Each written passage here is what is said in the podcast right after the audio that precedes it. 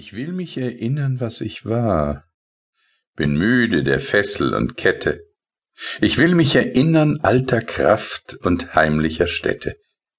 Ich biete den Rücken nicht länger dar für leckere Nichtigkeiten, will wieder mit meiner Brüder Schar durch des Dschungels Dickicht schreiten.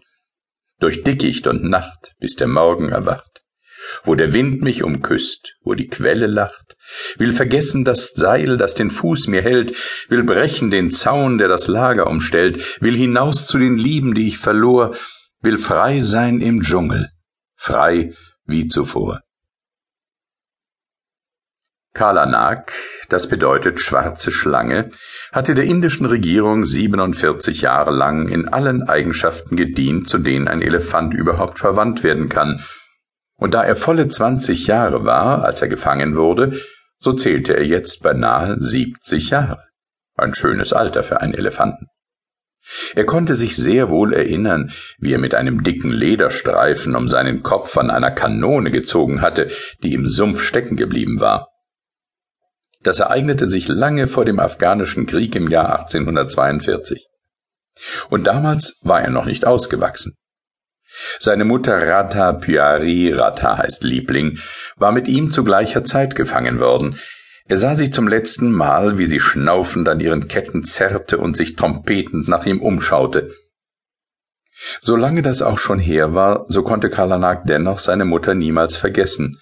Sie hatte oftmals zu ihm gesagt, Kala, merke dir, mein Sohn, nur wenn du Angst hast, wirst du zu Schaden kommen und Carla sah bald, dass seine Mutter recht hatte. Denn als das erste Mal eine Granate in der Nähe platzte, schrie er vor Furcht und rannte rückwärts, so dass er in zusammengestellte Gewehre geriet, die ihn mit den aufgepflanzten Bajonetten tief in die Haut stachen.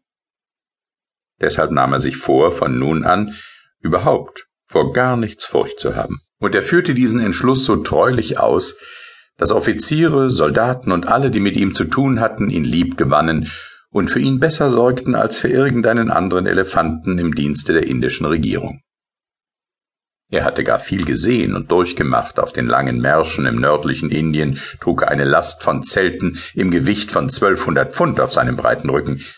Dann hatte man ihn vermittels Riemen und einer Dampfmaschine vom festen Ufer quer durch die Luft auf das Deck des Schiffes gehoben, und er war viele, viele Tage seekrank gewesen, und als das schaukelnde Schiff endlich im fernen fremden Lande hielt, musste er in einer wunderbaren seligen Gegend Haubitzen schleppen, bis an einem heißen Tage ungeheuer viel Volk mit einem Sarg umherzog, in dem der